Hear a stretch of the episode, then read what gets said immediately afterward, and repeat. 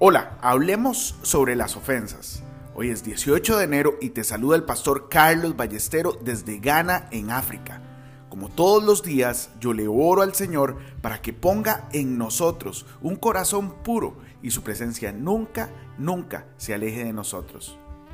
En Mateo 24:10 leemos, muchos tropezarán entonces y se entregarán unos a otros y unos a otros se aborrecerán.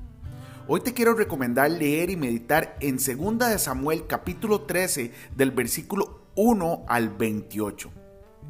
Y sobre esa historia, yo creo que Absalón fue gravemente herido por dos acontecimientos importantes. En primer lugar, la violación de su hermanastro a su hermana. Probablemente decidió matar a su hermano desde el mismo día en que ocurrió. En segundo lugar, su padre, el rey David, no tomó las medidas adecuadas contra Amnón por violar a Tamar. La Biblia dice que el rey David estaba muy enfadado con Amnón, sin embargo, tenía la obligación de hacer algo más que estar enfadado.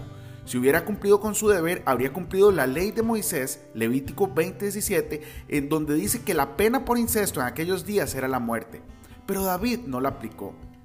Querido líder, querido hermano, querida hermana que estás en la iglesia, para cualquier área de tu vida, mira a tu alrededor y observa a aquellos que han sido heridos por un acontecimiento u otro. Si estas personas no han superado genuinamente sus heridas, escucha hoy la voz del Espíritu Santo. Estas personas son separatistas en potencia y pueden convertirse fácilmente en tus enemigos. De la escritura, Mateo 24:10, puedes ver que las personas comienzan a traicionarse y odiarse unas a otras cuando son ofendidas, especialmente en estos tiempos nos enseña Jesús. La Biblia dice que la gente te traicionará cuando se sienta ofendida.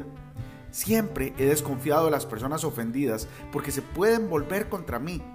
El espíritu de ofensa abre la puerta al espíritu de traición. Nunca olvides esto. Las heridas y las ofensas llevan a la gente por el camino de la deslealtad y la maldad. Hoy bendigo tu vida en el nombre de nuestro Señor Jesucristo. Amén y amén.